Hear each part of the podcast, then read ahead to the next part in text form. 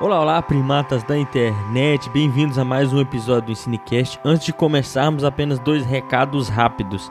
Tivemos um probleminha na gravação, na minha gravação, então a qualidade não ficou tão boa, mas nada que vai atrapalhar a experiência. Eu nem falo tanto nesse episódio também. E o segundo recado é que nos siga nas redes sociais. Se você está ouvindo esse episódio e ainda não clicou aí em se inscrever no seu agregador, faça isso, nos ajuda demais da conta. Sem mais delongas, bora pro episódio.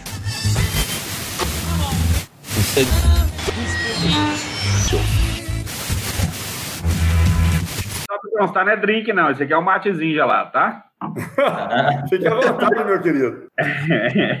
Tá em casa, você tá em casa, tanto, tanto na sua quanto na nossa aqui. Com certeza. Que bom saber. Ensinecast. Ensino e Ciências Naturais. Olá, olá, meus caros primatas da internet. Bem-vindos a mais um capítulo aqui da nossa epopeia épica pela divulgação científica, e parece que até agora estamos no caminho certo. Nossa, a nossa audiência tem crescido. E aqui quem fala é o James, diretamente de Jataí, aqui no miolo do Goiás. E hoje o nosso episódio é para debater sobre o Cerrado. Esse bioma é fantástico, né?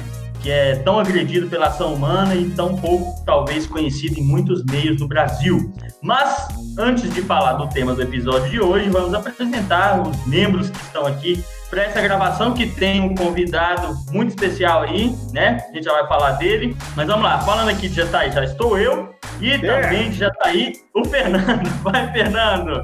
Salve, salve, galera! Um prazer enorme estar aqui novamente com o EnsineCast. E hoje, de fato, nós estamos recebendo um grande amigo e colega aqui da Universidade Federal de Jataí. E acredito que a gente vai produzir um bom conteúdo para que vocês possam ter acesso. Esse é o nosso narrador, Fernando. E agora também já tá aí o Cristiano. Fala aí, Cristiano. Fala, meus queridos, que alegria mais uma vez estar com vocês no nosso Ensinecast, que cresce cada vez mais, divulgando ciência de qualidade de uma forma bem direta, para que todos possam conhecer as verdades, ou pelo menos as verdades temporárias que temos em vários aspectos. E como o Fernando falou, hoje é um dia lindo, né? Porque vocês vão ver um sotaque bem mineiro hoje aqui reforçado e de um dos grandes pesquisadores da Universidade Federal de Jataí e, além de tudo, grande amigo, parceiro de, de vários projetos aí e que, sem dúvida, vamos falar sobre a nossa casa, o nosso grande bioma. James, vai ser massa, hein? Ah, dá nada não! é isso aí. Parceiro de projeto até de fazer cerveja, né, Cristiano? Isso tem que falar, né, James? A grande confraria Jataípa. É, isso aí. E falando diretamente da Capitar, o Marlon. Fala aí, Marlon. Bom dia, boa tarde, boa noite, Ensinecast. É um prazer estar aqui de volta, falando o meu sotaque mineirês, junto com o Fred Mineirês, com o Goianês. É o podcast mais com mais sotaque da história do país. Vamos lá, pessoal. É uma honra estar aqui novamente. Vai ser muito bom aprender sobre Cerrado hoje no Ensinecast. Isso aí. E antes de apresentar o nosso convidado de hoje, rapidinho é o seguinte: nós temos redes sociais, temos Facebook, temos Twitter. A gente não recebe um pão de queijo por essa balbúrdia que é isso aqui. Mas a gente espera que você compartilhe esse episódio, que você nos siga em nossas redes sociais, nos reprodutores de podcast, que nos envie uma mensagem, que nos enche o saco, pois como uma boa construção científica e educacional, as suas opiniões, críticas e comentários são necessários, certo? E para o episódio de hoje, nós temos um convidado muito especial, né? Que ele foi meu orientador por cinco anos na da graduação ao mestrado, foi meu professor também na graduação, aprendi muita coisa com ele. Sem aca veio para gravação hoje com a camiseta da mesma cor que a minha, né? A gente já vai falar disso aí. É, que é o professor Frederico Augusto Guimarães Guilherme, nome grande, que ele é graduado em Ciências Biológicas pela Universidade Federal de Uberlândia, é mestre em Engenharia Florestal pela Universidade Federal de Lavras e doutor em Ciências Biológicas, Biologia Vegetal, né? Na Universidade Estadual Paulista, Júlio de Mesquita Filho. Nomes grandes, né? E ele atualmente é professor aqui na Universidade Federal de Jataí, ministro de disciplinas de Botânica, Ecologia Vegetal, tanto na graduação quanto na pós-graduação. Mas sem mais delongas, né? E hoje ele está aqui um pouco para contar para a gente sobre ecologia e a flora do Cerrado. Se apresenta aí pro pessoal, Fred, dá um oi aí, nos conta um pouco de você. É isso aí, meus queridos amigos, irmãozinhos de coração aqui do Cerrado Brasileiro, estamos por aí, tá? Como diria o Fernandão e o Marlo, salve, salve, galera, bom dia, boa tarde, boa noite, meu povo. Aí, muito prazer, muito bom estar aqui com vocês, participando desse programa que tem só tido crescimento na audiência, né? E desde já eu, eu compartilho a alegria de participar e enaltecer esse belo trabalho, né, que foi encabeçado pelo James, agora tem essas parcerias todas aí, esse grupo é, de colaboradores extremamente é, competente, tá? Então, parabéns a vocês pelo belo trabalho que vocês têm efetuado aí nesses dias é, que a gente necessita muito disso, né, desse conhecimento, de passar essa informação científica de uma forma é, bastante sintética, objetiva e prática.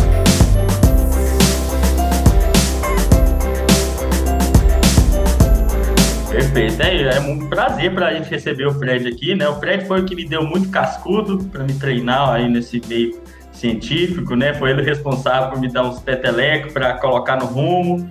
Né? Então é realmente é uma honra para nós recebê-lo aqui nesse episódio de hoje. Mas isso antes de... Isso, isso aí, eu acho que até um pouquinho a responsabilidade é minha de dizer dessa falta de cabelo na sua cabeça aí hoje, né? e, e, realmente, o prazer é também grande, James. Eu esqueci de comentar que eu queria é, é dizer que assim é uma satisfação muito grande ver todo esse desenvolvimento pessoal e profissional da sua parte, né? Já que a gente acompanhou desde o início seu, sua graduação, né, como orientador, e hoje eu tenho uma satisfação imensa de ser seu colega de trabalho e amigo. É isso, sem ó, choro, sem é. choro, gente, sem choro. é, cara, a gente vai. Na época era só um chassi do grilo, né? Agora a gente já tem. Tem gordura hoje em dia. É um chassi é deformado agora, mas, mas é isso aí. Ai, que bosta. Vamos lá. Hoje vocês vão ver que aqui tem sotaque até demais, né? Não tem como. E essa é a nossa proposta do Cinecast, é trazer um pouco do conhecimento regional, com a cultura regional, para falar de ciência, meio que numa mesa de bar mesmo. Mas antes de falar propriamente do tema do episódio de hoje, eu quero que o Fred conta para a gente por que, que ele escolheu ser biólogo, né? E ainda mais, por que estudar planta? Porque muito biólogo foge de estudar planta. Eu quero saber de você, Fred, por quê? Então, rapaz, isso demorou um pouquinho, tá? Não foi assim da infância, como muitos rezam por aí. Ah, desde a infância eu gostava de fazer o que eu faço hoje. É, não foi bem assim comigo, tá? Foi, na verdade, eu, eu comecei a graduação, eu tinha muita dúvida nos meus, nos idos de, dos meus 17 anos de idade, né? Lá quando a minha vovó era bonitona ainda e era viva, né? Claro, que Deus a tenha, as minhas vovós. É, e aí eu tava um tanto indeciso, né? Acabei que fui prestar vestibulares, eu estava meio pendente para as áreas das exatas, né? E aí acabou que na, na, ocasião eu terminei o terceiro colegial, na época tinha terceiro colegial, né? Já tem um tempinho mesmo, e eu fui prestar vestibular na UFOP, em Ouro Preto, para engenharia metalúrgica, mas antes eu prestei na UFMG em Belo Horizonte para geologia. Passei nos dois, né? Eu era meio que absurdo. Hoje eu não, não sou tanto mais não, né? Eu tô mais mas enfim, acabei que eu optei por ir para BH, né, Belo Horizonte, fiz um ano de geologia. Nesse interim, eu fiz uma disciplina, eu era muito novo, 17 para 18 anos, né, morando na capital, né, como diz o outro. Então eu estava meio perdido em termos, é, eu não tinha uma estrutura ainda muito pessoal, muito boa, né, afinal era um adolescente ainda, considero, e estava meio perdido ainda esse mundo do que fazer, né? E aí acabou que nesse ano eu fiz uma disciplina lá de biologia evolutiva dentro da grade da geologia e isso me abriu os olhos, né? Na época a gente ainda tinha uma internet muito incipiente, né? E acabei que eu fui para a biblioteca da UFMG, eu me lembro direitinho, olhei todos aqueles anais lá e todos os cursos que tinham no Brasil na época. Nessa ocasião, eu falei, cara, eu tenho que definir, não dá, né? Se eu não for fazer geologia, eu tenho que resolver minha vida, o quanto antes, já que eu quero me formar em algo. Né? E essa disciplina me ajudou muito, né? Nessa definição. Acabou que eu falei, não, vai ser biologia. E aí, para matar dois coelhos numa só paulada, eu falei, vou voltar para Uberlândia, vou fazer o vestibular em biologia e ciências biológicas na UFO, em Uberlândia. Dito e feito, fiz, né? Continuei o curso. Se eu não passasse, eu ia continuar em, em BH, né? Porque eu não ia largar a universidade, regredir. E aí, nessa ocasião, eu passei, né? Eu, eu peguei, eu morava com, com dois, um, dois companheiros, um parceirão de, de, de Uberlândia, que é o talvez o, o Marlon conheça, o, o Soneca, o Fabrício, hoje o conhecido Musai Arte, um grande artista de Uberlândia, né? Morava com ele em BH e um outro menino que fazia é, graduação. É, graduação não, terceiro colegial. E ele tinha várias apostilas do Pitágoras. Eu peguei essas apostilas e estudei biologia, dei uma atualizada, passei. Né? E aí entrei no mundo da biologia, comecei ali a fazer disciplinas, né? E no, no meio do caminho lá eu conheci o, o meu primeiro orientador, né? É, que foi o Jimmy Nakajima, uma pessoa que é, eu procurei por ele, né? Aliás, na verdade, eu, eu fiz um, um exame para a seleção do PET, Programa Especial de Treinamento na ocasião, e ele estava na banca. Não passei no exame, mas por outro lado, eu, eu tinha já uma pendência com plantas, né? Nessa ocasião eu já tinha feito morfologia, tinha gostado muito, né? E ele acabou que me convidou para conversar com ele, e numa conversa ele falou: oh, se você quiser, eu te oriento. A gente pode inventar algum trabalho aí de graduação, TCC, uma iniciação científica, e assim foi. Né? Comecei aí tomando gosto pela coisa já dentro do curso e me apaixonei pelas plantas, pela ecologia vegetal, estrutura de comunidades vegetais e, e por aí vai, tá? Então, nessa, nessa situação, nesse interim todo, eu fui pibique dele por três anos consecutivos, tá? Então, eu saí já, de certa forma, bem qualificado em termos de pesquisa científica, eu saí com, já com um know-howzinho, né? E de lá foi um, um galgar, assim, de certa forma, até que nem tanto com tantos obstáculos para fazer o mestrado e um doutorado.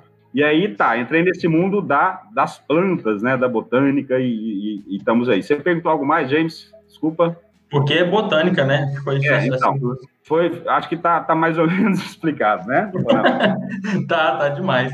A gente fica zoando o Marlon aqui, que ele é o mais antigo de nós, você falando aí da internet incipiente, essa outra época aí, o Marlon acho que ele, ele se sentiu acolhido agora, né? Ah, me senti. Totalmente. Internet incipiente é só nós que passou por isso aí que vai saber como é que é, né? Eu nem eu... sei o que, que é isso. Eu nem sei o que, que é isso, que eu sou muito mais novo, né, velho? Uhum, Por mais que o Cristiano seja mais novo, até hoje a internet dele é incipiente. É, até, até três meses atrás a internet dele é incipiente. pode falar, pode falar. Eu não esquento mais com isso, não.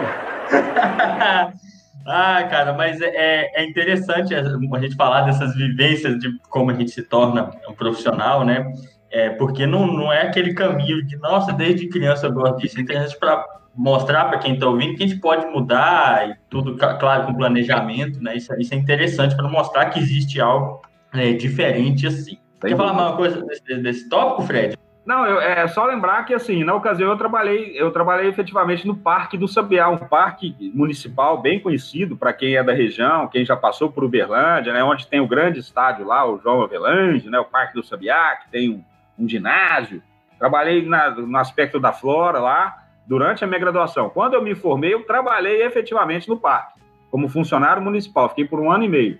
Dali para frente, eu entrei de novo no mundo da, da academia, né, onde eu fui fazer o mestrado em Lavras, como você já disse, né, James? E depois eu já emendei é, com um doutorado lá em, em, Rio Claro, na Unesp, lá em São Paulo. Depois eu fiz um pós-doc, rodei um bocado aí por aí pelo Brasil, né? Virei professor substituto na UFES, lá em Alegre, que fica próximo da região da Serra do Caparaó, divisas de Minas, Rio e Espírito Santo. Voltei para Rio Claro e aí em 2006 eu me estabeleci aqui passando num concurso público, né, para professor efetivo e aqui estou até hoje. Isso aí, é que, que o Fred já rodou mais que chinelo velho do Brasil. Isso é, ah, isso é no Brasil eu já rodei bastante, hein, velho? Credo. E, e, aí ficou pertinho do Berlândia. Importante é ter ficado pertinho do Berlândia. Exato. Ah, não, eu sabia, Marlon, eu tinha, eu tinha para mim, eu falo que eu, eu quero arrumar um, um, emprego na, no bioma cerrado, no contexto do cerrado, tá? E aí cabe menção à professora Luzia, grande tia Luzia, aquele abraço! Nossa. Luzia, Luzia. Quando eu fazia doutorado lá em Oi, Fred, são longas histórias, né? para, para, para, para, para aí, para! Ah, sei, eu sei. Vou falar nada, não deixa pra lá. Eu não entendi o que ele falou. O que, que acontece? O que, que acontece? A Luzia, eu tinha um orientado lá na Unesp, que era o professor Marquinho, eu era orientado pra, pela professora é, Patrícia Morelato, uma, uma renomada pesquisadora em finologia de plantas, né? O Cristiano, o James conhecem bem. Enfim, e nessa ocasião, a Luzia, eu já tinha uns dois anos de curso lá, dois, três anos de, de, de doutorado, de doutoramento. A Luzia entrou no programa. Não a conhecia, ela entrou como caloura minha lá, né, do programa de doutorado. E falando de Jataí, que era professor em Jataí, eu falei, nunca ouvi falar que tinha uma universidade em Jataí. Né? Naquela época a gente ainda num campus avançado, aquela coisa toda, né? E ali ela me deu um start, né? Falou, fica esperto, Fred, que vai ter concursos lá em breve, teremos, teremos concurso em breve e tal. Acabou que foi mais ou menos isso. Então ela, ela meio que faz parte dessa história aí, por eu estar aqui hoje. Dessa eu não sabia. A professora Luzia, para quem está nos ouvindo, é uma professora área de botânica, né? Etnobotânica, também muito conhecida. Acho que no Brasil inteiro a Luzia já é conhecida é uma professora com muita estrada, conhece demais né, de plantas, dessa questão do uso das plantas. Elas, que a gente que no campo, o Fred por si só já identificava tudo lá, tal, mas a Luzia também tem uma, um conhecimento de campo fantástico, né? É sem pessoa... dúvida, sem dúvida. Eu acho que a gente é meio que, no bom sentido, Cristiano, né, você vem com palhaçada, no bom sentido profissional da coisa, a gente meio que se complementa. Por quê? Porque ela domina bem a identificação de plantas herbáceas e eu domino mais o contexto das plantas lenhosas, das arbóreas. Então, Fredão, que isso, de maneira nenhuma. Esse complemento aí eu vou deixar por conta de vocês aí, ué. Ela vai ficar feliz de ouvir isso, né? depois vocês falam para ela, ou escutem Cinecast. É, isso aí eu vou falar para ela. Vocês se complementam, né? Um entende de herbáceas, outro de lenhosas, né? Tá, ficou claro, acho que para os ouvintes aí. Porque é claro, sem as claro, ficou claro, claríssimo. Eu realmente sei que, é, que é lenhosas, né, gente? É, é. realmente ficou muito claro. Planta lenhosa, crescimento secundário. Vamos voltar aí para árvore, por exemplo. A grande maioria das lenhosas são árvores, o doutor Marlon. Ô, James, vai virar vinheta também, velho. Perfeito. As plantas leais são as árvores, as herbáceas são as menores, pequenininhas, né? Plantas que não têm o caule tão evidenciado assim. Para quem está nos ouvindo.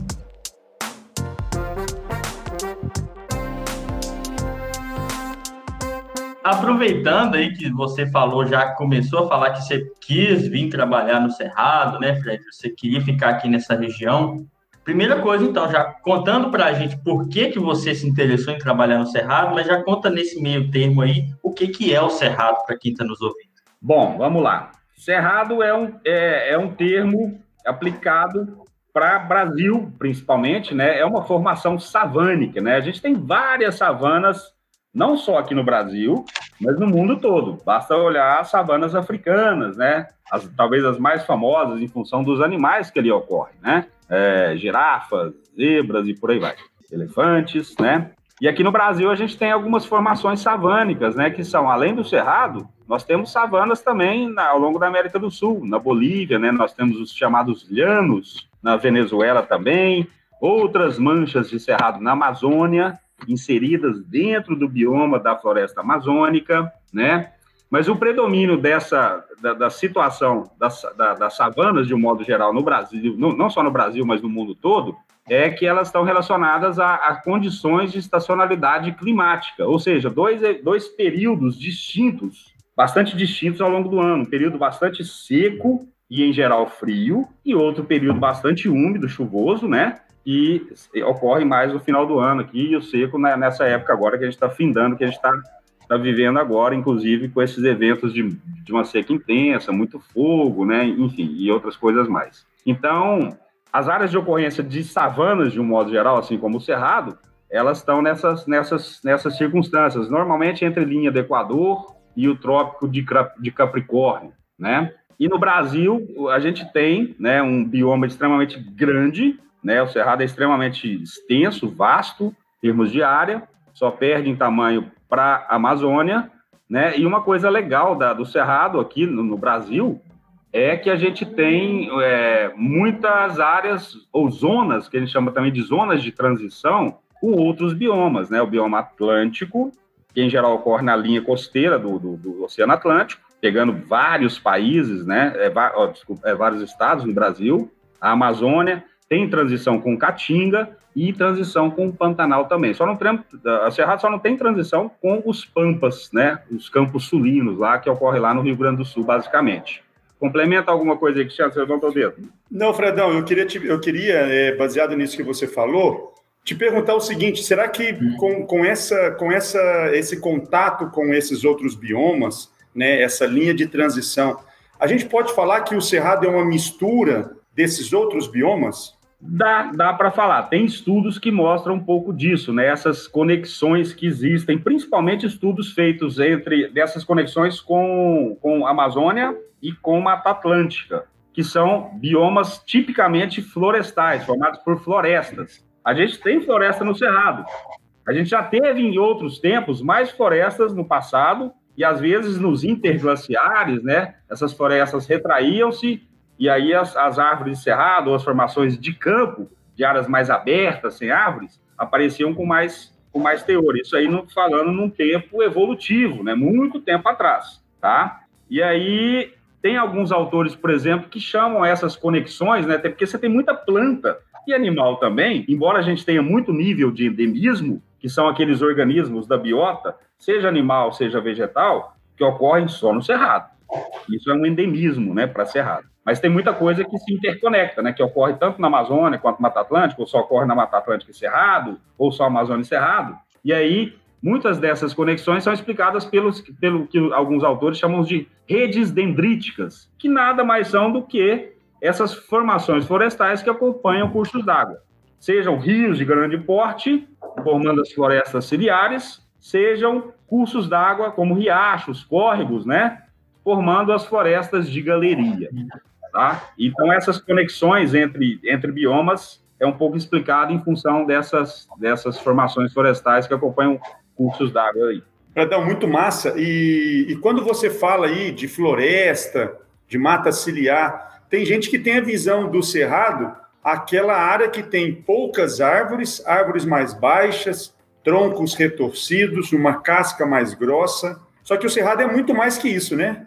Sim, então, aí complementando essa sua pergunta anterior, né, e, e respondendo essa agora, né, dentro do contexto do cerrado, a gente tem uma variação fisionômica ou fitofisionômica muito grande, né? Isso varia, essa diversificação varia assim de metros, né, de uma fisionomia para outra, né? Às vezes você dá dois passos, você sai de uma e entra no outro no piscar de olhos. Você sai de um campo, ou seja, o sol na cabeça, só um campo graminoso, cheio de plantas herbáceas de pequeno porte, que a gente já falou um pouquinho aqui. De repente você está no meio da floresta, de uma mata.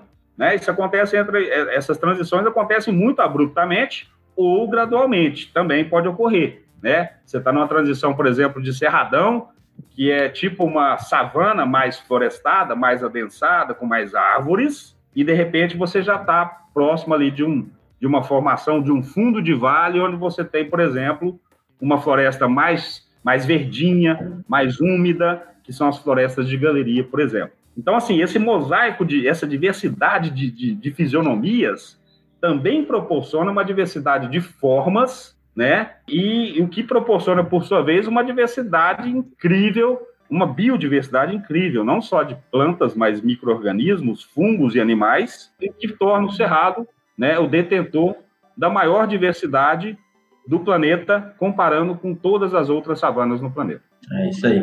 O Marlon tem uma pergunta. Vai lá, Marlon. Vai lá, doutor Marlon. Rapaz, mas do jeito que o cara fala, a gente nem fica com dúvida, né? Uma didática dessa, velho. Brincadeira, mano. Mas assim, eu vou colocar uma coisa, Fredão, que eu, eu sempre ouvia. Eu ouvi em Uberlândia, eu ouvi em São Carlos, eu ouvi em qualquer lugar, eu ouvia isso. Aqui é o portal do Cerrado. Aí eu ia pro Uberlândia, o cara fala, aqui é o portal do Cerrado. Eu tava lá em São Carlos, aqui é o portal do Cerrado. Como se o Cerrado começasse. Cheguei em Goiânia. Goiânia é o portal do Cerrado. Falei, gente, mano, onde é que é essa porta desse diabo desse Cerrado? É, mas você esclareceu, é, para mim você já esclareceu, né? Você já fala o quanto o Cerrado é grande, então quanto, o quanto ele é, é espalhado né, nas regiões brasileiras. Então procede, né, essa ideia de que e, e, a cidade de São Carlos também, né, tem algumas características de cerrado. Eu gostaria de perguntar se procede essas informações e, e, e, se é lenda esse negócio que todo mundo fala, Fredão, que ah, se tem galho torto, árvore com galho torto, é cerrado. Se isso é uma lenda, como é que é que funciona isso? É, aqui para Brasil, é, eu acho que é bem, procede bem, né, Marlon? Porque se você pegar, por exemplo, como eu já disse, a floresta amazônica e a floresta atlântica, em geral você tem, tem árvores com fustes, com troncos bastante lisos, né, esguios, florestas muito altas, cheio de plantinhas que ficam de penduradas sobre as árvores, que a gente chama de plantas epífitas, né? Mas aí tem toda uma condicionante de regime de chuva e tudo mais, né? Talvez, por exemplo, olha só, vou citar um exemplo aqui que está me ocorrendo, os campos as florestas de grande altitude na Mata Atlântica, né, a mais de 1.500 metros, chegando a 2.000, 2.000 e pouco, como na Serra do Caparaó, que está dentro do contexto da Floresta Atlântica. Ou mesmo a Serra do Mar, que tem picos lá de grandes elevações. Lá você tem umas condições muito, muito inóspitas, né, inóspitas, para uma planta sobreviver. Amplitudes térmicas, né, oscilando muito, muito amplamente ao, ao longo de um dia só, temperaturas muito baixas à noite, muito altas de dia, muita insolação, muita incidência de vento, o que proporciona uma condição de tortuosidade de algumas plantas. É o que o pessoal às vezes chama de, de dwarf forests, florestas de duendes nessas, nessas regiões de, de Mata Atlântica. Então você tem situações nessas, nessas regiões que são, às vezes, até atípicas, né? Mas, a, caracteristicamente, essa, essa condição de plantas tortas, de cerrado típico, né? Peraí.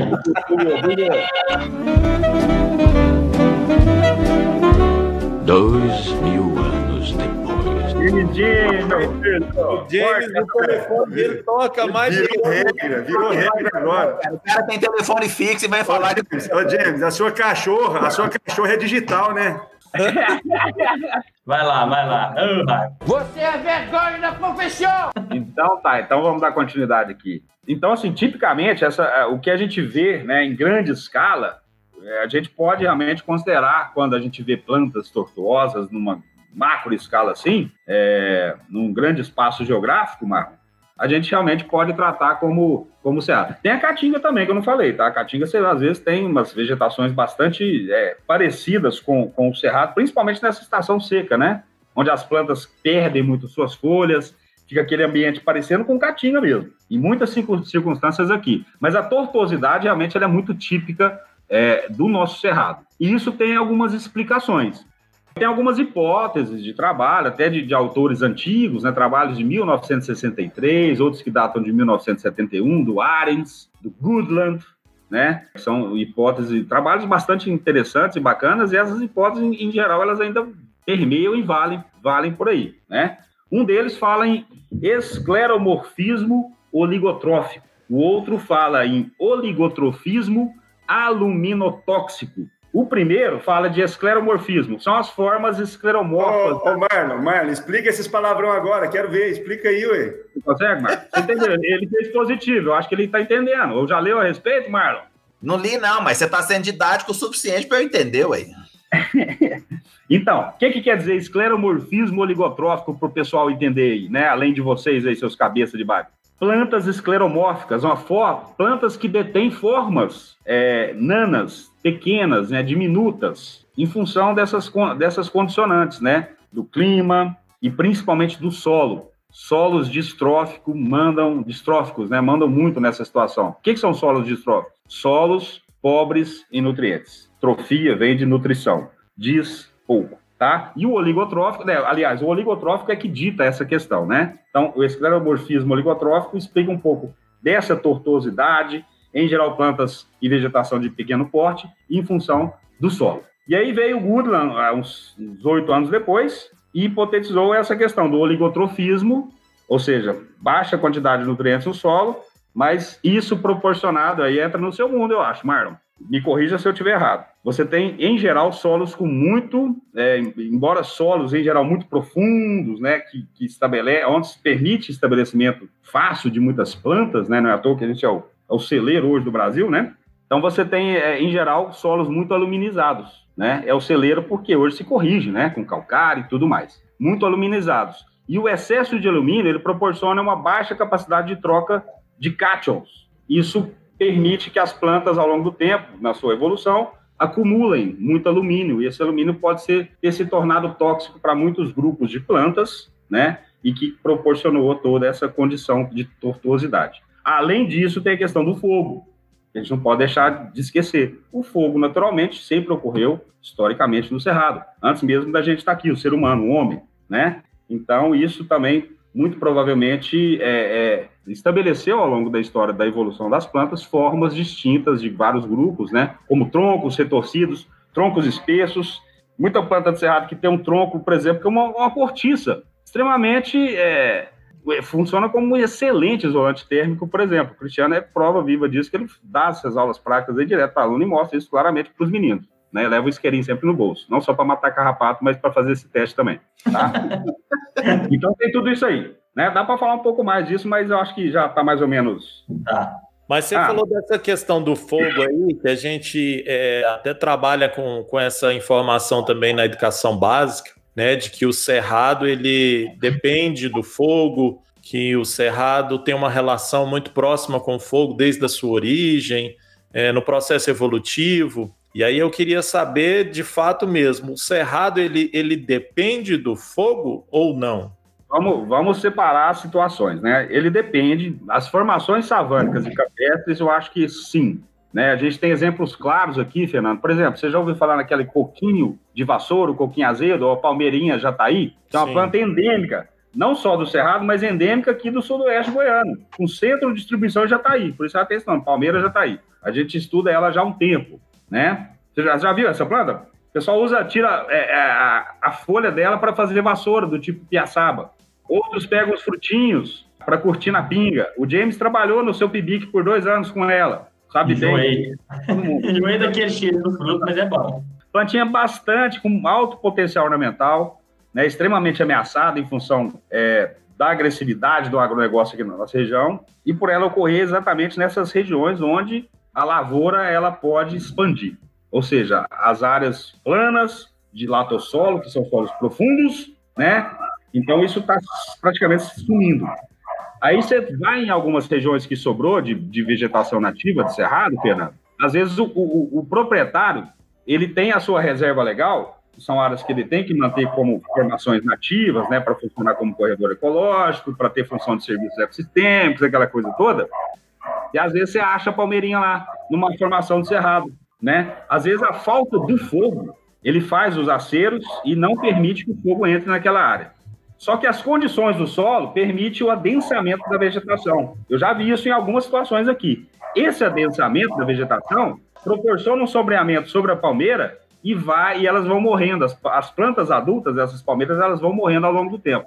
E mais ainda, sem contar a grande infinidade das herbáceas que nós temos, né? Em torno de 70%, 80% da diversidade de plantas no Cerrado são compostas por plantas herbáceas. Então, se, por exemplo, isso ocorre, né, ou você converte uma vegetação que era de, de campo para uma formação de lavoura ou pasto, você está acabando com essa diversidade, tá? Então, no, em vegetações, formações naturais, essa incidência do fogo de tempos em tempos, de queimadas, queimadas tranquilas, sem muito material comburente, que é diferente hoje. Hoje a gente tem muitas formações aí que são dominadas por braquiária, e capim gordura, que são duas gramíneas extremamente exóticas e extremamente agressivas, competem fortemente com, as, com a vegetação herbácea, né? E mais, quando pega fogo, o material comburente que ele tem é muito, muito agressivo, a ponto de, às vezes, prejudicar as plantas que ali já estão, aquelas que antigamente estavam adaptadas. Então, é, é assim, isso tem muito estudo sendo feito, já foi feito, então a gente tem que ponderar essas coisas. O fogo é benéfico, mas hoje, em algumas circunstâncias, e, e, a recorrência dessas queimadas não tem sido muito legal. Por quê? Fogo no Cerrado acontece de dois, a cada dois, três, quatro, cinco anos naturalmente. Hoje não, todo ano praticamente algumas situações. E aí as plantas começam a falar, opa, peraí, não é bem assim não, né? Eu gosto de fogo, mas nem tanto. Perfeito, Fred. É, isso é interessante. Até um exemplo bacana, lá, lá em Chavantina, onde foi, fiz meu mestrado, eles têm um experimento muito interessante. É uma área de transição né, com a Amazônia, mas esse, esse experimento ele é, é lá em Canarana, um pouco para cima no Mato Grosso, em que eles têm uma área inteira de, de mata lá, em que eles dividiram, subdividiram essa área em trechos e em cada trecho eles fazem queimadas e de época, em épocas diferentes. Né? Um, uhum. um, trecho a cada ano, o outro a cada dois, o outro a cada três e o outro a cada cinco, né? e o outro queima. Para comparar o que acontece. Né? Então, com essas áreas que queimam, ela vai, a cada dois anos, ela vai ficando parecendo um cerrado mesmo. Que queima todo ano, ela fica um trem muito perturbado, muito estranho, que realmente parece que não é algo que acontece naturalmente. E o que você falou é muito interessante para a gente entender já. A gente já falou de coisas que a gente ia colocar ali na frente, mas que já foram bem explicadas, que a diversidade do cerrado é em função dessa localização geográfica, mas também por causa da história evolutiva do bioma como um todo, né, que essa conexão com outros biomas, mudança do clima ao longo da, das eras, propiciou essa diversidade fantástica do Cerrado, e que tem muito mito sobre a questão do fogo no, no, no cerrado, né, que pessoas acham que pode colocar fogo, e, e, tem algumas áreas, inclusive essas áreas florestais que eu trabalhei no mestrado, elas não, não podem com fogo, né, áreas como essa, áreas que parecem até Mata Atlântica aqui, né, tem uma cara, né, de Mata Atlântica, é, que eu, então não são áreas que aguentam. Eu penso que, é, como o Fred muito bem explicou, tem que ser considerado um processo natural, né? Esse fogo como um uhum. processo natural no cerrado.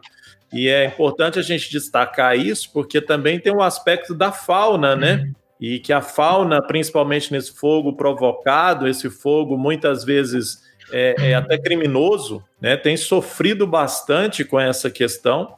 E é totalmente diferente desse processo de fogo natural ali que acontece, né, no caso. É, a recorrência e a intensidade das queimadas é, é que, é, é, que perturbam muito mais, o distúrbio é muito maior, né, do que uma queimada num cerrado tipo, naturalzinho, o fogo é muito mais baixo, vem muito mais devagar, muito mais brando, as frequências de queimada entre os anos, os intervalos são maiores, então, a gente tem que tomar cuidado com isso, né? Quando as pessoas, para explicar para a sociedade, para a população leiga, né? Ah, o fogo é bom para o cerrado? É, mas com essas ponderações que a gente explicitou aqui. E o que, que, é esse fogo natural, gente? O que, que, vocês chamam de fogo natural? O que, que significa o fogo natural?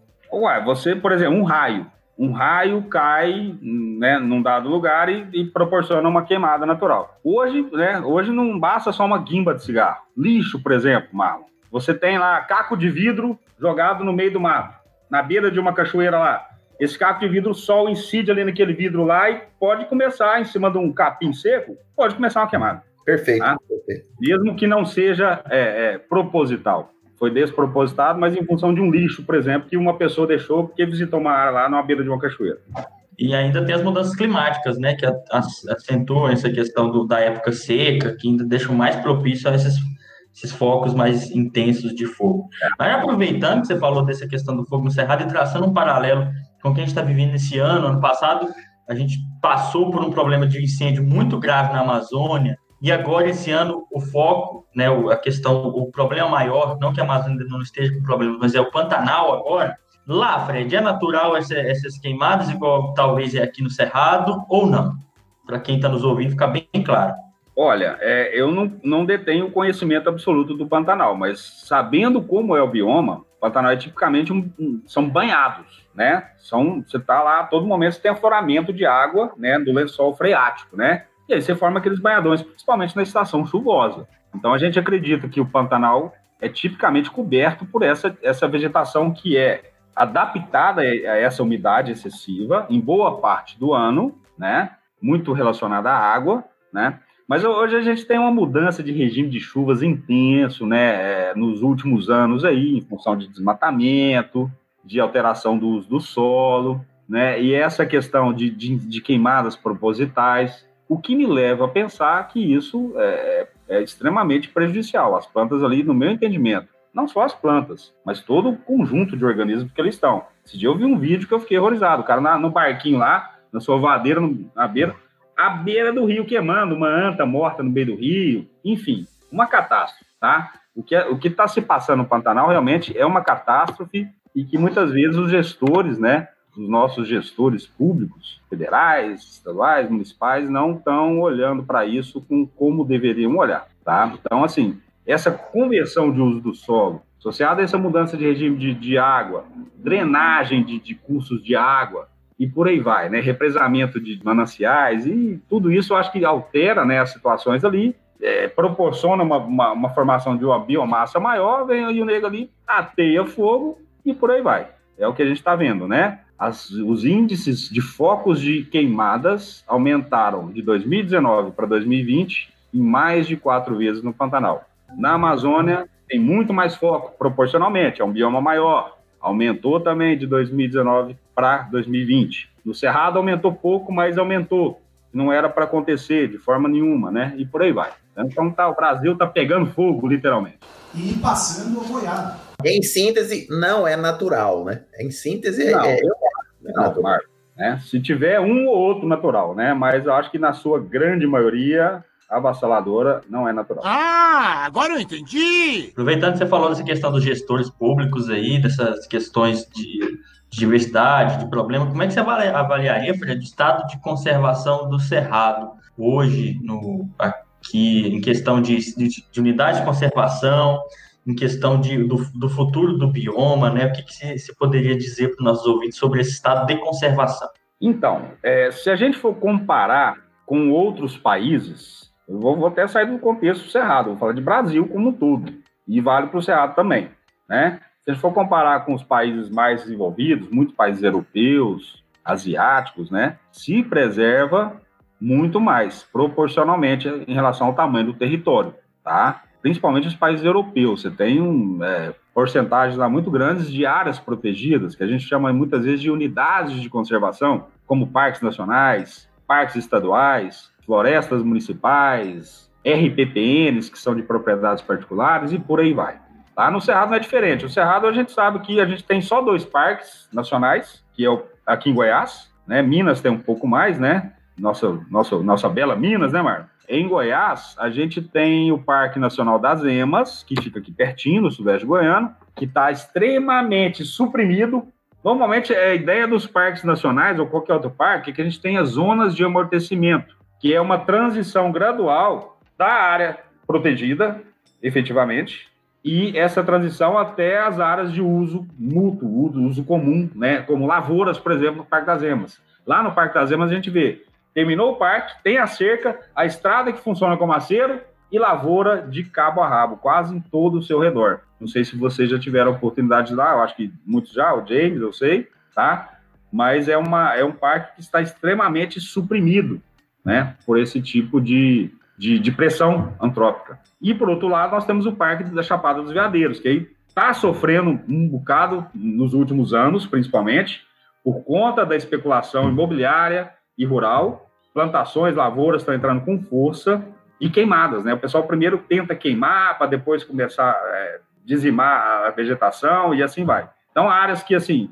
que onde você, tem um, um, solo propício, um relevo propício para lavoura, o pessoal entra e sai comendo tudo. Então, está começando a ter essas pressões. Para parques estaduais, James, aqui no estado de Goiás, que é um tipo de unidade de conservação estadual, a gente tem sete parques estaduais no, no, no estado. Eu conheço dois ou três deles que funcionam bem. Os demais, praticamente, não tem nenhum gestor morando, ou vigiando, ou monitorando, fiscalizando a unidade de conservação. É o caso do Parque Estadual da Serra das Galés. Você não tem um funcionário lá. Por outro lado, você tem a Serra dos Pirineus, a Serra de Caldas, que são parques estaduais, que aí já tem uma gestão um pouco melhor, mas ainda assim passa por um monte de problema. Lá na, na, em Minas, Serra da Canastra, Marlon, você conhece? O Cristiano conhece bem. Lá a gente tem um problema fundiário incrível lá. Né? Quem, vai muito na, quem vai muito na Serra da Canastra é o Marquinhos, é o Marcos. Nossa, vai, ele não hum. sai da Serra da Canastra, Fredão. Não sai de lá, bicho. Vira e mexe. Um dia, um dia, um dia eu vou largar minha profissão, vou virar advogado. vai dar certo fazer isso. Enfim, mas a gente tem esses problemas, sabe, James? É, de gestão pública para conservar o, que, o pouco que tem de unidade de conservação ou de área protegida, né? Com relação à previsão futura, aí é uma incógnita, né? O que a gente está vendo é, é, preocupante, a gente tem que se preocupar realmente, né? A gente está passando por momentos difíceis, né? Principalmente nessa gestão do governo federal atual, que parece que tem estimulado, né? Fogo, desmatamento, essa coisa toda. O Brasil é o país que mais preserva o meio ambiente. E passando a boiada. E o povo tem, tem acatado muito as ordens do capitão, né?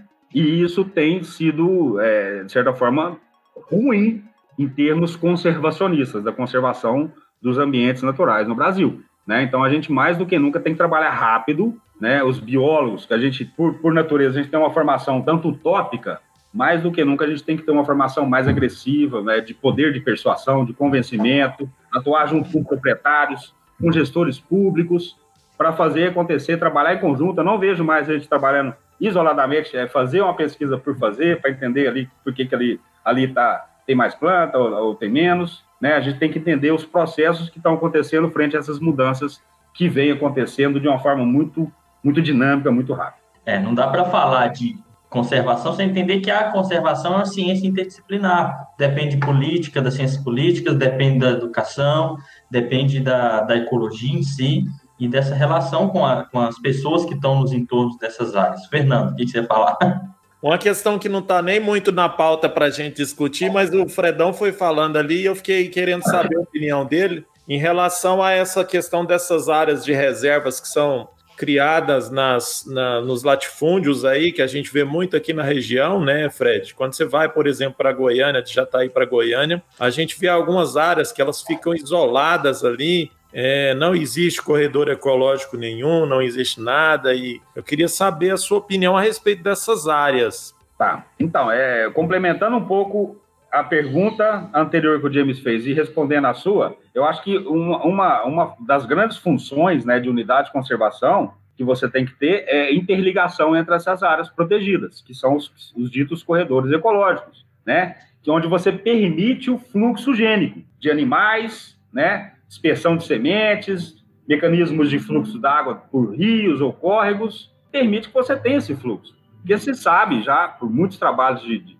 ligados à conservação, que tem, por exemplo, muitos animais, principalmente aqueles terrestres e de, pequenos, de pequeno portes, principalmente na Mata Atlântica, no Cerrado, esses estudos nem ainda, é, acho que eu consideraria que eles ainda não, não são muito, muitos ainda, né? É, mostram que muitos animais não transpõem fragmentos isolados. E é o que você falou, Fernando. Você pega a estrada agora, nessa época, você vai ver tudo queimando, até vereda. As veredas são ecossistemas extremamente importantes para nós aqui no Cerrado, que são os buritizais, né, aqueles buritis bonitos, uma planta bem marcante no nosso cerrado, elas estão pegando fogo. Onde você vê buriti, você pode saber que tem água. Eles estão extremamente associados à água, afloramento da água, do lençol freático. Tá? E a gente está vendo essas, esse fogo entrando nessas áreas de vereda. Ali naquela região de perto de Acreúna ali, que tem uma vereda linda ali, que você vê da beira da estrada, estava pegando fogo. Eu passei por lá esses dias. Eu fui em Jandaia, lá no trabalho de, de campo que a gente fez esses dias, estava pegando fogo.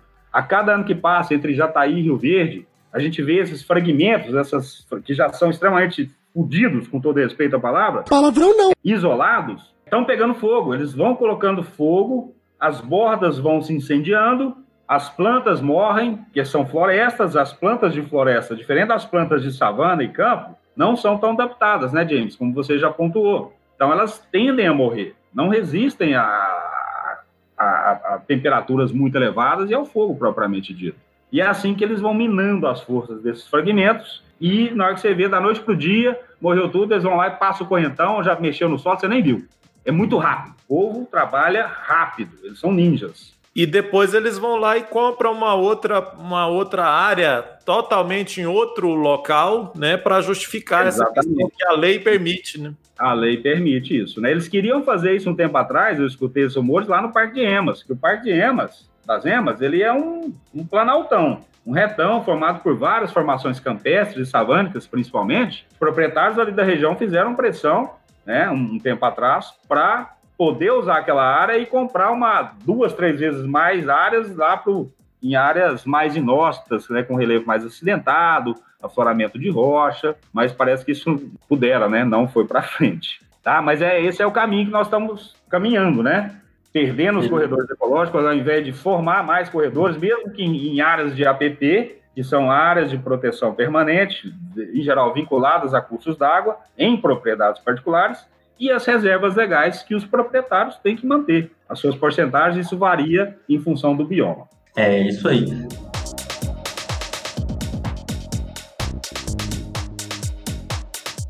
Eu fiquei agora, aproveitando que a gente estava falando de conservação, de conversar com as pessoas, com a população, Fred, e eu queria saber de você um pouco desse trabalho que você desempenha, que já começou a contar nesses, eh, estudando essas áreas de cerrado, que você contasse um pouco sobre as pesquisas que você realiza, né? a gente já vai falar de PELD agora, e como é que essas, você interage com as comunidades próximas? Vou contar um pouco dessa história, porque foi uma das coisas que, eu, que foi um aprendizado muito grande no meu mestrado, fazendo pesquisa em campo, nessas áreas de cerrado, que foi conhecer a população do entorno e o que a população do entorno pensa. Eu queria que você contasse um pouco, de modo geral, assim, para a gente, um pouco dessas pesquisas que você faz e a relação dela com esse público aí. Perfeito. Então, é como eu havia dito, né? Hoje a gente trabalha, é, é, muitos dos nossos trabalhos, né? Eles focam comunidades de plantas. A gente monitora essa vegetação ao longo do tempo para entender os processos que estão ocorrendo ali, seja por causas antrópicas, né? O que que está planta que está morrendo mais ou menos, que está crescendo mais ou menos ao longo do tempo, ou em função de alguns fatores ambientais independentes do ser humano, entendeu? As mudanças climáticas, o comportamento das plantas em função das mudanças, dos estoques de carbono, né? São, são coisas que a gente, em geral, está fazendo, né? Ou empreendimentos hidrelétricos, né? Compara o antes com depois. Então, a gente está sempre envolvendo efeitos do homem, efeitos antrópicos no comportamento, no panorama geral da vegetação. Por isso é importante a gente monitorar essas áreas, né? A gente volta nas áreas depois de um certo tempo e reavalia aquela vegetação, né? É, um, é o que a gente chama de dinâmica, o monitoramento da vegetação.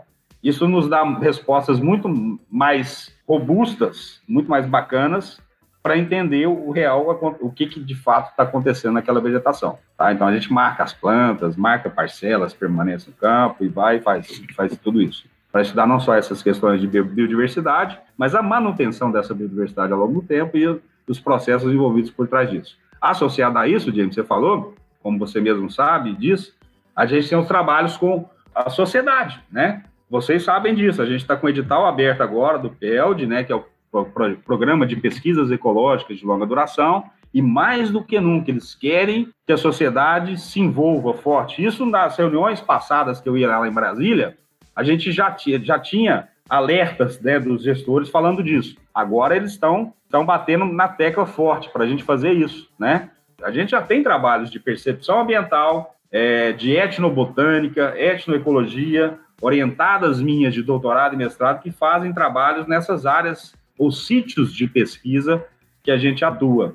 São vários aqui na região do, é, do sudoeste goiano, centro-sul de Goiás, para entender um pouquinho, né, e talvez explicar um pouquinho do que a gente faz, o porquê, o quão importante é o que a gente faz para manutenção de uma boa qualidade de vida dessas pessoas, manutenção dos mananciais hídricos. Que seria de ser humano sem água? Né? Sem combustível, tá dando pau, pensa sem água conservação de uso do solo, a questão do que se fazer com lixo, né? A importância de manutenção da biodiversidade. A gente tenta passar isso um pouquinho para essas pessoas, né? Embora não seja muitas vezes muito fácil. A gente vai tentar trabalhar mais ainda agora em propostas futuras que eventualmente a gente vai aprovar nessas agências de fomento aí que nos, nos financiam para a gente fazer pesquisa. É isso aí, Fredão. É por isso também que nós temos o EnsineCast, né? Para a gente tentar levar para todos um pouco mais de conhecimento de, todo, de tudo isso e principalmente sobre esse nosso bioma. Fredão, ainda sobre a questão da conservação, você citou né, a, o Parque Nacional da Chapada dos Veadeiros.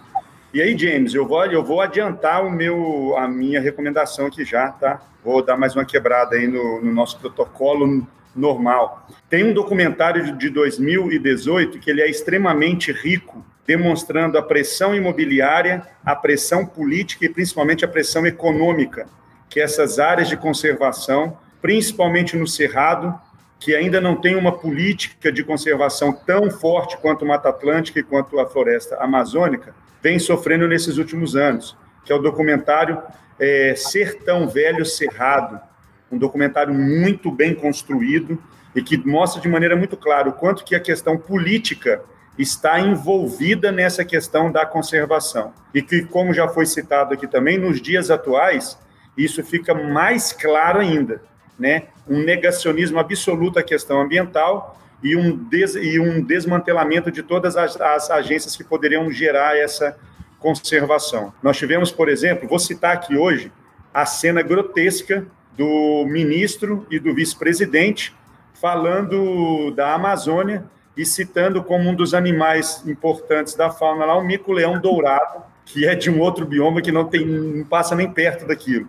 Então, esse desconhecimento faz com que toda a, é, essa questão da conservação seja deixada de lado. Então, eu acho que é extremamente importante é, é, o que o Fred falou. A gente tem que ser mais agressivo, a gente tem que chegar, conversar, explicar e levar esse conhecimento produzido durante décadas para mostrar o quanto que nós somos dependentes disso. O cerrado né, Fred? É um dos grandes fornecedores de serviços ecossistêmicos, principalmente que você já colocou a questão de água. As grandes bacias hidrográficas brasileiras têm é, as suas nascentes no Cerrado.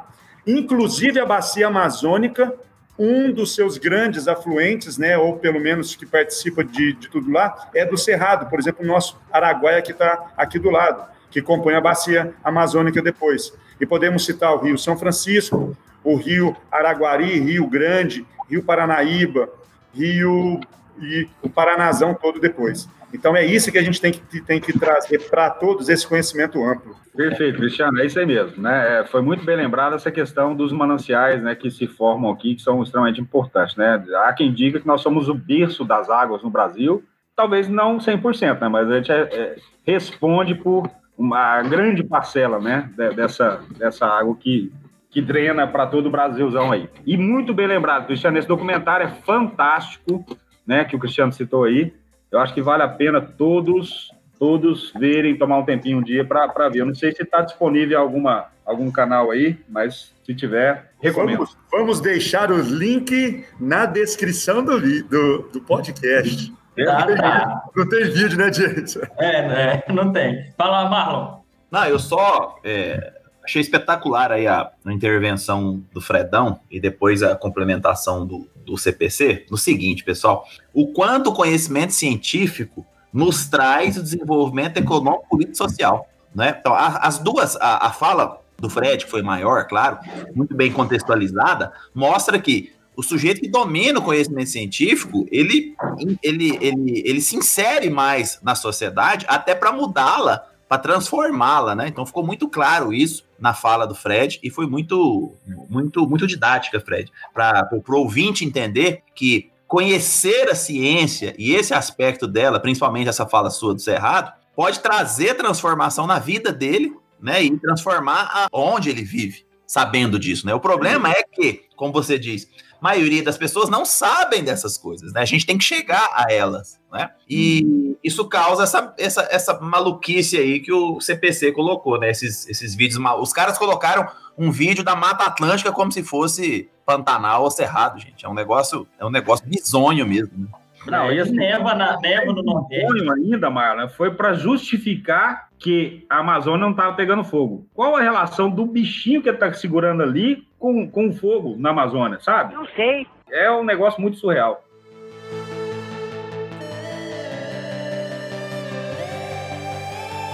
Gente, agora vamos passar para uma parte interessante, porque nós, temos, nós tivemos um episódio aqui, Fred, que foi só sobre causas de pós-graduação, e o que sobre essa aqui foram vários causos de campo que nós tivemos, né? Que biólogo. Pois é, o ecólogo de campo, como você, tem muita história para contar, assim como o Cristiano, né? Que a gente sabe que para o mato aí tem muito perrengue. Eu queria que você contasse para nós um desse trabalho de campo, que é ir para o mato, que é estudar as plantas lá em loco você contasse para a gente um pouco de como, é, na verdade, de um caos que aconteceu que seja marcante para você aí no Cerrado. Só um? Tem vários. é, tem por dois aí. Como a gente é, como o James enfatizou, a gente é, é, é ecólogo de campo, biólogo de campo, então, assim, é, o grande barato é a gente formar recursos humanos, a gente fazer as nossas pesquisas, a gente tem que ir para campo para buscar o conhecimento, né? E é muito bacana, né? Essas idas a campo é sempre de aprendizado, tanto para mim quanto hoje para os meus orientados, né? E toda a equipe de trabalho. O pessoal sempre, sempre gosta muito. Ou mesmo nas disciplinas, a gente leva aluno para campo, é, são em geral inesquecíveis. Eu passei por isso na minha graduação e eu falei, eu tenho que passar isso para os meus alunos também, que foi o momento mais gratificante dentro da minha graduação, de maior aprendizado, conhecimento, não só no campo da ciência de campo, mas num campo cultural, fitogeográfico, biogeográfico, né? Por exemplo, a gente leva os meninos para Ubatuba, a gente sai daqui de Jataí, às vezes tem metade do ônibus dos alunos, metade nunca foram ao mar, ou seja, nunca viram uma transição do Cerrado com a Mata Atlântica, numa serra daquela dimensão, o mar propriamente dito, o ato de entrar na água, conhecer culturas diferentes, o povo paulista, a cultura é, dos caiçaras na beira do mar, sabe? Então, isso é muito enriquecedor. Para mim, é de muito aprendizado. Eu choro quando eu vejo um aluno chorando. Eu fico emocionado até hoje. Mas aí, é, vamos voltar aqui para as latadas, né? Nos nossos trabalhos de campo, já, aí você tem todas as intempéries, né, gente? Você tem carrapato, que eu acho que é o pior dos bichos, né? Principalmente na época dos miquins, né? Da larva, do carrapato. Quando você passa numa bola, já, você já passou por isso, né, Márcio? Você tá, tá fazendo positivo aí? O Fernandão também acho que sim. Nessas, nesses passeios de, de bike de rodinha. Ah, o Cristiano já pôs o Fernando nessa latada. O Fernando ficou uma semana reclamando desses carrapatos que nunca mais entraram no mato. Então. Esses carrapatos aí eu saía pra É. pensar no meu pai, bicho. Brincadeira. Ai, credo. então, assim, nós temos essas intempéries, né? Carrapato, abelha, vespa, mutuca. Teve umas áreas no Espírito Santo que a, a mutuca era mutuca para todo lado, ela não deixava a gente trabalhar. É um bicho desgramado, para não falar outra palavra. Já me perdi no mato. Durante minha mestragem, a gente se perdeu uma ocasião no mato. Eu e mais duas colegas de trabalho. E aí a gente não conseguia sair. Ficava andando em círculo. Foi um negócio muito louco. A gente ficou uma hora e meia perdido querendo sair do mato e não conseguia. Porque era uma antiga, é uma floresta que foi recuperada ao longo dos anos. Ela já foi garimpada. Era, um garimpo no passado, lá no sul de Minas, próximo de Lavras. Essa área até hoje já foi inundada, virou um, reservatório, era uma mata ciliar. Então era, era cheio de, de cavas. E aquilo ali ia confundir a gente tudo, a gente ficou perdido. Foi um evento muito louco.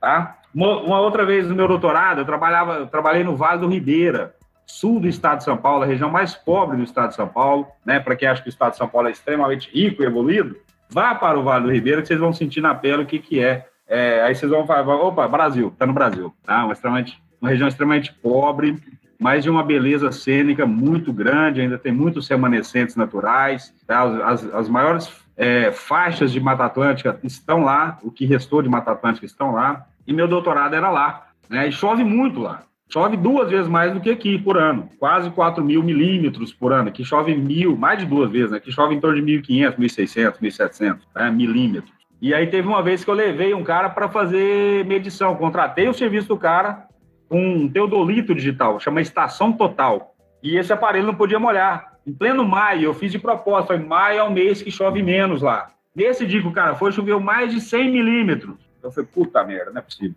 Eu tomei muita água na cabeça, muita água na cabeça. Mas aí, voltando para o nosso contexto, a última latada e talvez a maior delas, uma área aqui pertinho da gente, que fica no batalhão da infantaria, que é aqui do lado, né, vinculado à cidade, o James acho que não estava na universidade ainda, isso foi Não, idos eu conheço esse caso. Você conhece já, ele foi nos idos de 2017, 2018, algo, 2007, 2008, algo assim. Os dois anos que eu estava aqui já está aí. Lá é muito burocrático, né? Muito, né? Muita, muito cacique papo com índio, vamos dizer assim. Então eles tinham muita burocracia, a gente tinha que fazer carteirinha com foto, aquela coisa toda, né? Tinha que avisar os comandos do dia, né? E às vezes eu entrava lá sem esses avisos e o pessoal às vezes brigava comigo. Eu já fui, eu já fui é, abordado por recos lá armados e me apontaram a bazuca lá, eu credo, não, me ajuda. Calma lá, sou um mero pesquisador.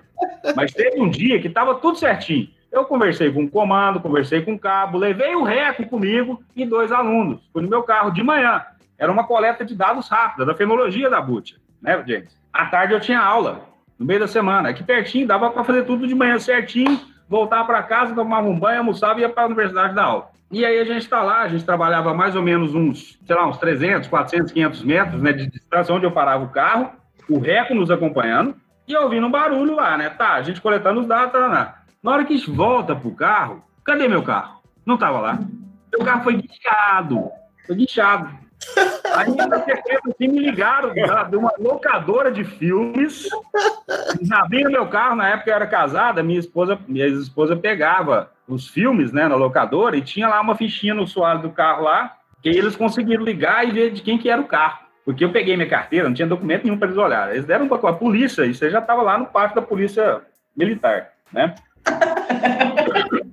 E aí o cara lá, na hora que eu cheguei, eu, eu- eles, falaram, eles me ligaram. Ô, você que é o professor Frederico? Descobri que era eu, né? Que tava lá. Seu carro tá aqui no nosso pátio, o pessoal guinchou, porque não sabia de quem que era, deu, deu ocorrência aqui, nós fomos aí, pedimos um guincho e resgatamos seu, pegamos seu carro. Eu falei, cara, não acredito que vocês fizeram isso. Tá todo mundo avisado, o Reco tá aqui comigo. né? Fiquei bravo com esse cara. Falei, cara, por favor, pede pra alguém me buscar aqui agora, que eu tenho compromisso à tarde e já tava cuspindo fogo, já tava nervoso. Rapaz, eu cheguei bravo com esse povo lá. Eu falei, eu vou fazer um boletim de, de ocorrência. Não tem base um negócio desse, né? Aí eu fiquei, tava, tava meio enfurecido, né? No final das contas, cheguei lá no prazo, deu tudo certo, tá? o comandante lá da Polícia Militar, que não tinha nada a ver com a história, né, coitado? Eu, eu pagando sabão para ele, mas ele não tinha nada a ver com a história. A culpa é do dos militares lá, né? O professor tem mais uma coisinha. Você vai ter que pagar o guincho. Eu falei, eu não vou pagar guincho. Não nenhuma. Eu não quero saber de pagar guincho, não. Que pagar? Quem tem que pagar eles hospital. Eles mandaram guinchar meu carro. Tô com reca aqui, passando fome, tem horário para cumprir. Ai do céu, sai com os Eu falei, não, professor, pode deixar que eu dou um jeito aqui com, com o pessoal do guicho aqui. Pode ir embora tranquilo, sossegado. Talvez essa tenha sido o maior inconveniente, assim, que eu fiquei mais nervoso. Mesmo. Mas hoje eu dou risada contando essa história aí. É... Mas, mas é engraçado, é divertido. O campo é sempre muito bom, muito divertido, mesmo com todas as essas, esses, esses adventos, essas intempéries. É, eu já fiz alguns campos com o Fred, é sempre, é sempre tem uns dias que é canseiro. O Fred, é Fred fala do Cristiano, mas já colocou aluno enlatada, né? Eu lembro de um, de um dia que eu fiquei fazendo meu trabalho, o Fred foi com outra equipe para outro lado no campo, e eu terminei e voltei. A gente estava em dois carros, eu voltei, terminei, cheguei lá, fui arrumar minhas coisas, e com pouco chegou, veio o Fred de caminhonete, e todo mundo que estava com o Fred de caminhonete, ninguém estava dentro da caminhonete, estava todo mundo na carroceria. Mas o que está acontecendo que esse povo está na carroceria? Chegou o Fred, esse povo estava com barra até no peito. O Fred levou esse menino no atoleiro, pôs numa latada, e eu... Eu lembro do, do Stefan, Stefan, colega nosso, ele é mais cheinho um pouco, rapaz. Ele, ele acho que sofreu lá nesse negócio. Cheinho é bondade sua, né? e eles estavam muito escabriados. Vocês veem como é só o Cristiano coloca os outros no Natal. O Fred, quando ele empolga também, ele vai peitando embora. Mas gente trabalhava no Azara, parece uma areia movediça. Cara, o Stefan, que é esse mais cheinho aí, nossa, o bicho atolou até o umbigo quase. Se não fosse a gente para tirar ele de lá, ele não conseguia sair, não. Aí eu falei, vocês não vão entrar no meu carro, não. Vocês vão tudo da caçamba da caminhonete. Colocou todo mundo oh, na caçamba. Deve ter não sido. Nada, mata. Tem que aprender e ficar malandro, não é, não, Marco? Deve ter sido por isso que o Stefan desistiu até da biologia, né? Pois é, hoje é mais com placa fotovoltaica. Porque placa é. fotovoltaica é longe do campo. é, é a, é a abelha já, vai embora. Era bom, era um negócio que é bom. É bom que a gente tem história para contar, né, James? É. Eu lembro que quem, ah, quem ouviu nosso episódio sobre os causos da pós-graduação, que eu falei um pouco do, daquele campo lá que, que, que, o carro estragou, o carro era desse projeto com o Fred. Então imagina o Fred tá aqui agora recebendo essa ligação. Falei, ó, oh, Fred, o carro estragou. Acho que o Fred já devia, né? Se ele, se ele, se ele tivesse calvície, tinha caído muito cabelo por causa desse carro, porque foi muita latada. Ah, não, eu fazia umas doideiras, Mar. Eu emprestava carro para aluno, falava, você se vira, vai lá, vai no meu carro, não tinha carro, e vai. E aí tem altas histórias desse é, carro. É, é a verdadeira ciência com emoção, né? Porque o cara pode é. ter é ciência com ou sem emoção, não quer com emoção. É, né? Mas pensa o risco que a gente corre, se acontecer alguma coisa, eu falei, não, hoje não faço mais isso, não. Eu falei, não, tá bom, se acontecer alguma coisa, sobra pra gente o resto da vida, aí, não. Quer dizer, é. faço com, com, com, com mais consciência, né, James? O James talvez tenha sido dos últimos orientados que pegava mais efetivamente o carro e viajava, pegava estrada, ia para campo, ficava uns cinco dias fora. É. Eu tô, tô segurando mais isso, porque essa molecada aí também tá cada vez mais, parece, perdida assim, não sabe dirigir. Eu, eu também carro para campo também, né, James? Tem essa, né? Hoje eu só tenho o meu veículo próprio, porque teve uma época que eu tinha um Fietão e aí destinava esse carro para campo. Na época do golzinho, que eu tinha um gol, eu emprestava meu gol, ficava sem carro e emprestava para os meninos pro campo. Essa é a realidade, né? Da ciência no Brasil não tem jeito, né, Fred? É assim, é na unha. Não é fácil. Perfeito.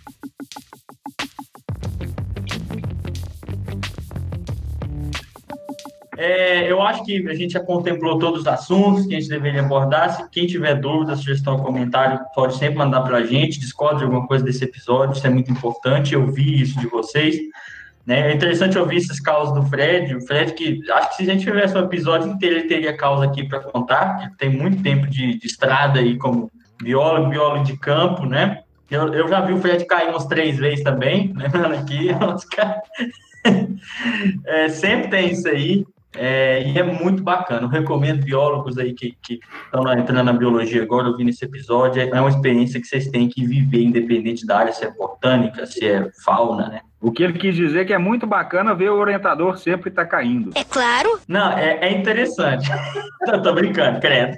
Mas ele caía de vez em quando mesmo. Isso aí. É, o Fred é o, quem não, o Fred é bem conhecido aqui no curso de biologia, né? Pelo seu, pela sua didática também, né? O Cristiano que fica brincando aí sobre brácteas, que é o Fred tem uma dicção para falar isso bem característica, né? Legal, mas ó, só voltando essa questão de tombo, Marlon, até isso eu ensino os meninos. Você tem que saber cair, cair malandro, tá? Tem, tem que saber cair, cair malandro. Quebrar só uma costela, quebrar duas não, só uma. lá, lá foi um caso à parte. É, eu, sei, é, eu sempre ia cair, mas nunca quebrou nada, não.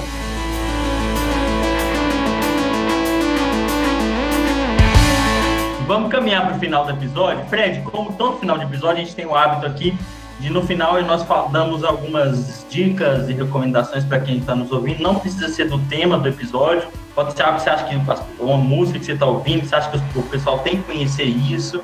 Algumas dicas que a gente dá no final do episódio. Vou deixar você no final. Vamos começar pelo Fernando para as dicas de hoje. Vai lá, Fernando. Tá dormindo? Tá mesinha, away? Hoje eu acho que eu vou deixar, vou deixar em aberto, vou deixar meus colegas aí com dicas. Você tá meio batidinho, né? Eu não, não pensei em nada. Não. Fica carregado não tá, demais. Ele né? não tá legal, não, velho. Acho trabalhando, que. Trabalhando essa, demais. É essa questão, do, essa questão da candidatura, esses negócios, acho que deu uma mexida com ele. reunião demais, vou falar, viu? Você percebe, cara acorda 5 e meia pra andar de bicicleta, tem que ficar desanimado mesmo. Rapaz, aqui nós estamos acordando agora 5 e meia pra fazer reunião. Quem dera fosse pra andar de bicicleta. Aqui as reuniões já estão começando às 6 horas. Credo. Tá desse jeito, tá desse tipo. É. Cristiano, só as dicas pro episódio de hoje, vai lá. Fala, meus queridos, mais uma vez, que bom, que bom ter um episódio falando sobre o cerrado. Muita gente fala o bioma cerrado. Vamos entender como o nosso cerrado estamos dentro desse bioma, fazemos parte desse bioma. E esse tem que ser o primeiro passo para que a gente possa pensá-lo de uma maneira conservacionista. E a minha dica, eu vou é, falar dela outra vez. Documentário Ser Tão Velho Cerrado. Incrível para mostrar um pouquinho o quanto que essa destruição vem sendo ampliada cada dia mais. Valeu, galera. Um abraço. Perfeito. Marlon, vai lá. Uai, hoje eu vou fazer um. Já que o Fredão tá aqui, gosta do Berlândia, eu também gosto do Berlândia, então vou fazer uma homenagem ao Berlândia. Tinha uma banda, cara, na década de. Final da década de 80, começo da década de 90, que chamava Solo Vertical. Olha só, Solo Vertical. Conheço demais, né? Solo Vertical. A capa dos caras é uma árvore retorcida. A capa do primeiro LP dos caras é uma árvore retorcida. Né? Olha, Solo Vertical. Isso eu não lembrava, tá? Quê? É, é? Disso eu não lembrava, não sabia. Pois é, a, a, capa do primeiro LP dos caras é uma, uma, uma árvore retorcida, né? É, é, é levando ao, a, a, questão do, do cerrado. Você acha, você consegue achar no Spotify lá o, o solo vertical. É assim, aquela, aquela, aquela baladinha da década, final da década de 80, começo de 90, né? Aquelas gravações. Mas é legal. É a banda do, daquele cartunista Maurício Ricardo. Sabe aquele? É, exatamente. Acho que foi a primeira banda dele, Maurício é, Ricardo. É a primeira banda dele. Então lembrei aqui agora da capa e falei, ó, oh, vou falar lá. Então recomenda aí solo vertical, sobrevivência. é, massa. Bem, bem, bem posto. Gostei dessa aí. É isso aí. É, eu vou deixar aqui recomendação aos episódios que a gente já gravou com assuntos parecidos. Nós temos um DHC lá sobre fogo na Amazônia, no Cerrado, um comparativo. Vou deixar isso como dica, não vou me estender muito. É sempre bom receber alguém que entende tanto da área assim como o Fred. Eu vou deixar aqui também no link desse episódio aqui embaixo. Eu vou deixar para quem quiser tem uma palestra do Fred que está na internet no YouTube que ela é até mais, mais completa talvez um pouco. Se alguém quiser conferir mais sobre o assunto, vou deixar o link na descrição. E quem quer um algo mais técnico sobre o Cerrado, tem um livro muito bacana que é o Cerrado Ecologia e Flora que é um livro que aborda o Cerrado sobre várias perspectivas, né? Sobre perspectiva tanto de colonização, relação indígena com o ambiente, até questões mais técnicas de botânica mesmo. É um livro muito bom, tá? Um livro interessante, então vale a pena conferir. E você, Fred, quais são as suas dicas para o pessoal aí? Beleza, meu povo, isso é legal, né? Gostei desse, desse, desse desfecho aí de vocês, tá? Vou, eu vou tentar, eu tô aqui pensando, o que, que eu vou falar, né? Eu vou tentar ser mais genérico um pouco. Falar de música, música, gente, eu acho que vocês têm, a gente tem que ouvir o que gosta, né? Mas eu recomendo um bom rock and roll, ou um MPB, né? Tem essa de funk, essas letras nada a ver hoje. Vamos ouvir coisa boa, gente, me ajudem, né?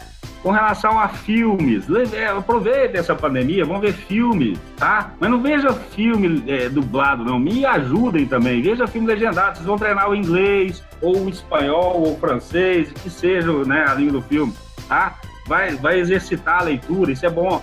Ler livros, leiam livros. Leiam bons livros, isso é importante. Aproveita a pandemia. E também, boa alimentação. Eventualmente comer menos carne, para quem é exageradamente carnívoro, né, Fernando? Torresmeiro coma menos carne, coma mais verdura, se alimentem bem, que é importante. Se caso a gente pegar esse, esse tal Covid aí, a gente está com uma, uma disposição diferenciada para enfrentar o menino, tá certo? Então, assim, o momento é importante para todos nós de, de reflexão. Tenho certeza que vamos sair dessa melhor do que entramos, né? Porque a gente está, de certa forma, tendo a oportunidade de refletir sobre nossas próprias vidas e a vida da humanidade. Então é isso. Um abraço a todos e muito obrigado de novo pelo convite, galera. Que isso, hein, Fredão? Aí sim, hein? Uhul! Você é o bichão mesmo, hein, doido? Ai, são tantas emoções. Vai ter as palmas aqui depois dessa. Fernando pensou em alguma coisa? Fernando, acho que a câmera dele travou, mas na verdade ele tá quietinho, não. né? É, não, é, eu, é porque eu tô, hoje eu tô aqui no quarto aqui das meninas, eu não tô muito bem confortável, não. É, ah você estava falando aí, o Marlon sugeriu uma banda aí, eu lembrei, eu, eu atualmente ando ouvindo uma banda goiana que eu a conheci no Lula Palusa, que é Bulgarins uma banda de rock psicodélico que eu tenho ouvido é, ultimamente muito, então eu recomendo essa banda para que vocês possam conhecer, quem não conhece, possam ouvir. Também tem aí nos agregadores aí de, de música aí nos streams. Bem lembrado também, Fernando. Bulgarins, aliás, Goiânia tem umas bandinhas muito top, né? Carne Doce é outra muito legal né? Bulgarins eu gosto muito, já fui em dois shows deles, bem bacana, massa, bem lembrado. É, vocês acham que, que em Goiás não tem nada desse trem de, de, de rock aí, ou MPB, vocês fiquem espertos, tá? Vamos lá. Gente, muito obrigado, Fred, pessoal, o episódio de hoje está chegando no final, eu já vou me, me despedir, depois vocês se despeçam aqui rapidinho, de fecha. Muito obrigado, Fred, e vocês que ficaram aqui até o final do episódio. Valeu demais a conta. Comentem, compartilhem com o pessoal e mandem suas dúvidas e sugestões. Aqui foi o James.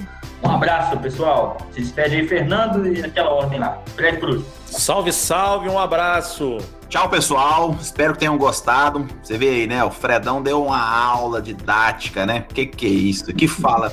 Eu fiquei com inveja aqui, viu, Fredão? Porque é, eu gaguejo, eu bato boca, eu gaguejo, eu falo. Como é que é? Como é que é, James? Né? Mas espetacular, parabéns, Fredão. Você vai ficar com inveja só até hoje, mas você é titular, você já tá do outro nível. Né? Os caras estão pra trás. Vai sair do Cinecast. Valeu, galera. Um abraço para vocês. Agradecemos muito ao Fred por todo esse bate-papo e espero que vocês possam enxergar o Cerrado da forma que ele merece. Esse grande bioma, a grande caixa d'água do Brasil, que faz com que a gente possa ter uma vida um pouco mais tranquila. Abraço a todos!